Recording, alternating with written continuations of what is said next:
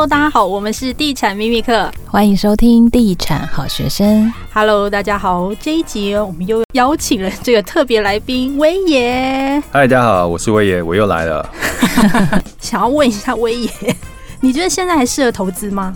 现在完全不适合投资啊，房产嘛，对不对？对对，不适合啊，因为我记得我以前二零一四年之前投资学校的套房。中原大学房套房，那时候年报酬率有七趴，很高哎、欸。对，那但是这几年我做功课，我也想要投资当包租公嘛。我不管是就是北市，然后新北、桃园，我算一算，它的那个投报率大概了不起三趴而已。有没有想过再更往南一点？再更往南，我有问过高雄的朋友。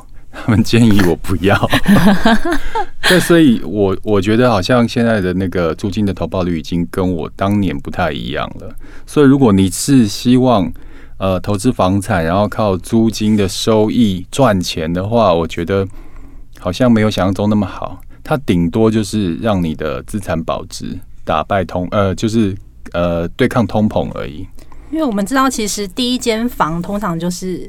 算是资产，其实它也算是负债，因为你就是在讲房房贷嘛。那第二间房其实才会让你赚钱。嗯，那现在呢？其实我们知道，其实房地产，你说其实投报率没有那么好了。但是你在挑选区域的部分，会比较着重在哪一些区域？你讲的就是第一户房子呢，那个不叫投资。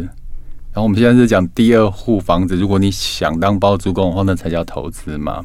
对，你刚问我怎么挑，是不是？对。挑自己买得起的，跟戴茹姐讲的一样，有多少钱就买什么样的房子。对对对，我们先把这个呃这个叫什么限制拿开好了。如果要挑的话，我自己会选择呃，你看那边就是空屋率很少的，然后另外就是。他只要那个在五九一 PO 上租，一下就被租掉的区域，嗯，对，这是我我我自己的心得啦。因为其实这跟供需也是有关的，所以这应该是算是从化区，你就不会碰这样子吗？从化区的话，如果我很我的我的年纪大概就三十不到，我会买从化区，因为我有朋友啊，跟我同样年，哎，比我还大，快五十岁了，他年轻的时候买在林口。长庚医院附近，你知道我印象中，我小时候那林口长庚医院附近其实是空空的，都没有人住哎。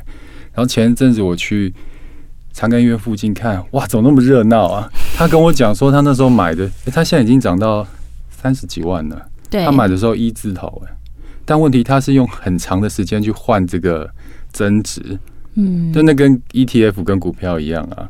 如果从化区的话，如果你够年轻，我觉得你可以买。但像我这么老，等它发达，我已经他差不多就挂了。其实房产投资主要有两种模式嘛，一种就是短进短出的，就是买了只是过几年都要卖掉。但是你你的房产投资是比较倾向是做包租公的那个类型，就是要就是长远放下去租人的，对不对？我原本是这样想，但是我有了几次包租公经验，然后非常的不好。我记得我那时候租。租给呃桃园的房子出租嘛，然后后来因为我要卖房子，然后我有跟呃租客协调说，哎，到时候要可能要带看房，然后租客不肯，他说房子是他的，就是他租的，他就不肯。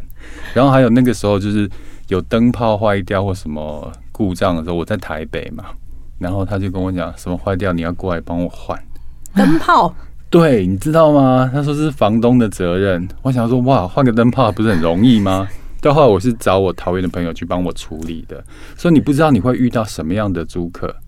然后像甚至我自己现在住的房子楼下，我本来想要买我我现在租房的楼下的房子，结果那个房东是一个老先生，他用两万块租给楼下的房客，那边行情要五万块，很好吧？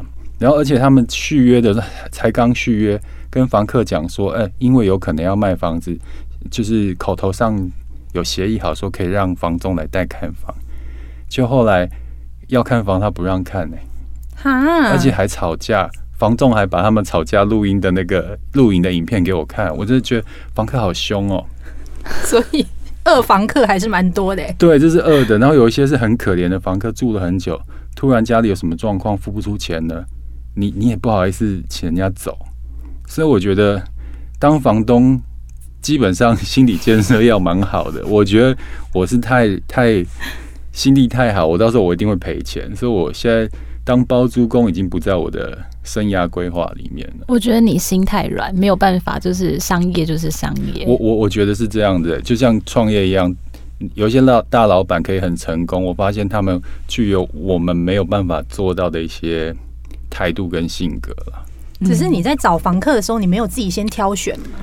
难挑选呐、啊，有有女生结婚 也也不知道老公结婚后变那个样子啊，对不对？是很难很难从表面上去去真的知道一个人的个性啊。因为毕竟房客来看的时候，来看房的时候也是光鲜亮丽，看起来干干净净的，啊、你也不知道他会 租进去才发现是太贵。所以你你刚刚讲的是租金的部分，投资的部分嘛，然后另外就是增值的部分。我觉得现在增值短进短出很难呢、欸，很难，对，很难，对，那成本太高了。所以我很赞成，就是如果你是房产投资，至少要拉到五六年以上。而且六年之后，其实也过了那个房地合一前面那个税了。最近其实听说那个房地合一又要再修法，就是本来是第一年四十五趴，要变成两年四十五趴。你觉得这个对投资是不是未来那个空间越来越少了？我觉得对短进短出的投资客来讲，其实基本上就没空间了。但我我觉得就是长期啊，因为短进短出就是投机了。我们投资的话，一定要比较长的时间嘛，那一个地区才会慢慢发展，然后才有它增值的可能。所以我现在也是抓拉到五年以上，所以我现在我入手的这些，我都是抓比较长期的去看待它。嗯，就就像以前我听一个女明星讲，她在她在年轻的时候作秀赚了很多钱，就是买一堆房子。她老的时候就是一年卖一栋房子，不，十年卖一栋房子当做生活费啊。嗯，这这很棒哎。对。以前才可以啦，以前秀场赚的也会很多啊。对，但是现在你只要选对地方的话，我觉得也是可以比照办理啊，至少它不会被通膨吃掉。嗯，然后另外有一些人会把钱拿去买股票嘛，那股票的好处就是它容易变现，嗯，跟房地产不一样，房地产你要变现有点难度，但是股票容易变现是优点也是缺点。就像我们这种那么三心二意的人，然后想说，哎、欸，我应该可以去干嘛买个什么，做个投资，我马上就把股票卖掉了，然后钱就不知道跑哪里去了，所以会选择房地产作为主要的投资工具，其实跟我对自己的了解有关系了。所以你现在就是房地产跟股票，你的那个那个配比上，你现在是会怎么分配？如果呃三比一吧，三是房地产，对。然后一是现金跟股票，那你你们在偷算的，在偷算你的那个资产？没有啦，开玩笑。台积电卖掉了吗？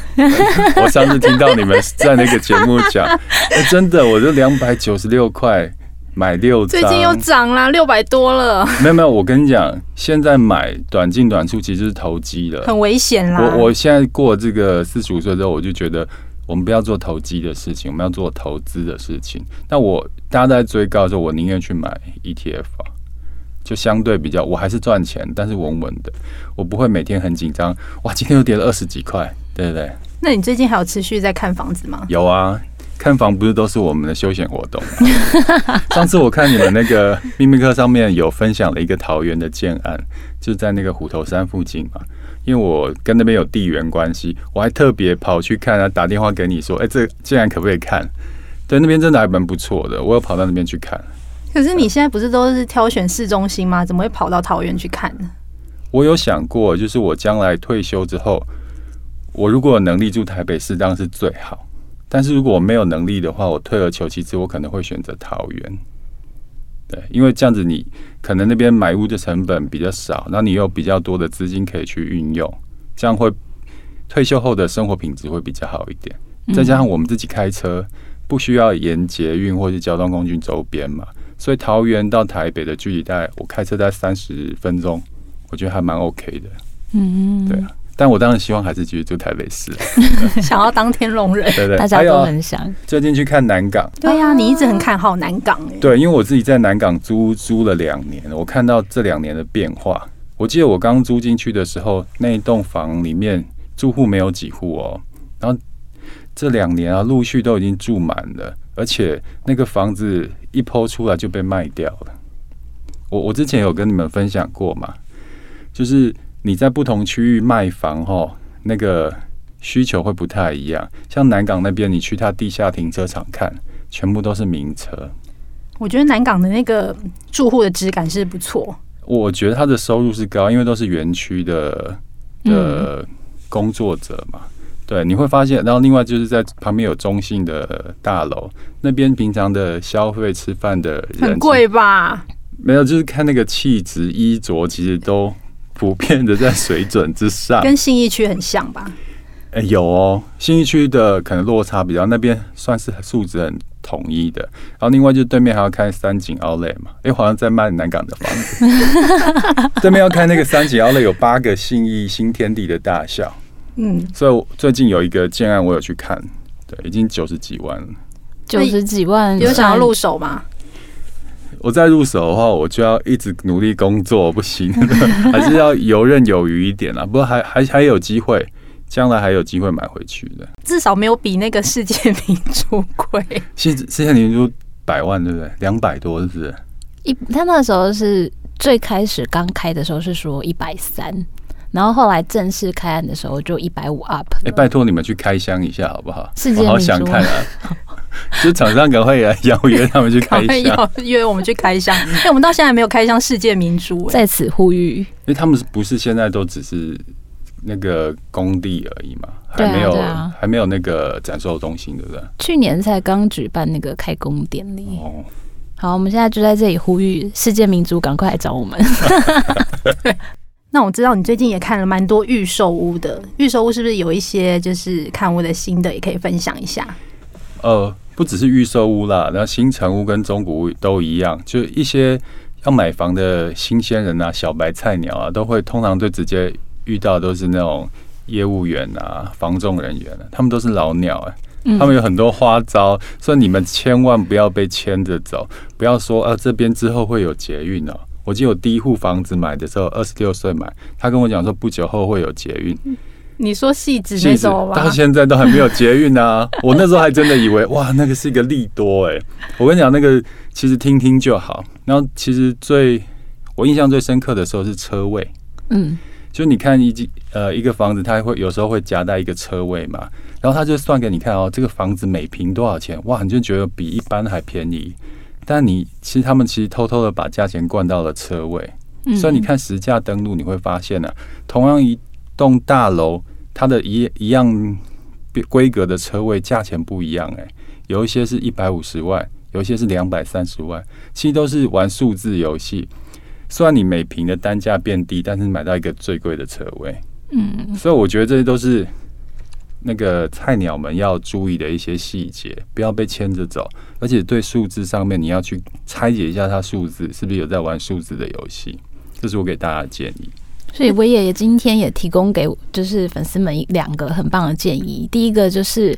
真的去接待中心，不要完全被话术牵着走。其实我一直都觉得接待中心最可怕的就是那个老跑，就是老跑单，他们真的都 好会讲话，好会洗脑哦。老跑，很多人不知道老跑是什么，是行话吗？这是行话，我们都会说老跑，就是他们在那个就是房地产已经很久的跑单小姐，我们都会叫她姐姐。姐姐，跑单姐姐哦，好厉害哦！姐姐只要跟着她哦，我跟你讲，她就是那个容易被话术给。我教你们几招。多看几次就 OK。我一一开始看房子的时候，我也觉得那个老跑，每次跟我讲完之后，我都觉得好想要买，好想要买，是不是很有愿景？对，真的。后来就久了以后，你脑袋清楚之后，哎，现在那个老跑看到你也觉得，哦，你是个行家，他也不敢唬烂你。所以多练习几次就好，而且不要冲动。嗯，就当下你觉得那个房子好之后，你不要马上先付呃定金啊什么，你先回去两三天冷静一下。甚至房子没那么好卖掉的啦，你晚一点都没有都没关系嘛。你晚个两个礼拜，你就会发现那个 老跑就打电话给你，哎，现在有空间哦，所以用时间换取那个空间呐，我觉得是很很重要的。而且大家真的不要见猎心喜，再喜欢都要一个扑克牌脸，就是不要让人家看穿你真的很喜欢这房子，不然你就死定。就是鱼已经咬上那个鱼饵，就待宰。然后另外一个建议就是车位的价格嘛，就是大家一定要留意，就是有有些接待中心他们会去做车位回补这件事情，就是他把单价弄得比其实市场上其他的都还要低，但是其实因为它的停车位售价比较高，如果你没有留意的话呢，其实你并没有捡到便宜。哎、欸，老师，请问一下，那资深的销售人叫老跑，那像我们这种资深的看房然后又不买的叫什么？OK，没有啦，开玩笑。我有买，我还是有买啊，对。但是我很好奇，你去看屋都没有人认出你吗？有啊，最近 最近戴口罩去，只露个上半部就被认出来了。啊，是你的粉丝吗？呃，好像是。就接待我的老鴇认不出来，但是其他旁边的面具也蛮宽的。对，然后我我去了两个，竟然都被认出来。天哪，那这样怎么杀价？好困扰哦。没有要杀价的意思啊，是做考察而已啦。对，交个朋友嘛。试掉试掉。没有我，我也这样把我放到他们的那个名单里面，之后有什么好建案可以找我去看呢？好哦，那么这一集就是谢谢威爷跟大家分享这些，那大家就再见喽，拜拜。拜拜。